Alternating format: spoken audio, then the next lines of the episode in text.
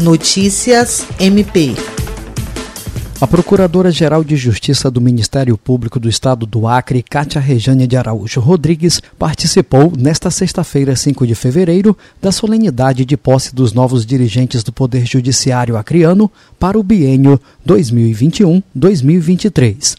Na ocasião, tomaram posse no cargo de presidente a desembargadora Valdirene Cordeiro, de vice-presidente o desembargador Roberto Barros e de corregedor-geral de justiça o desembargador Elcio Mendes. Os novos dirigentes foram escolhidos para os respectivos cargos por unanimidade em sessão do Pleno Administrativo.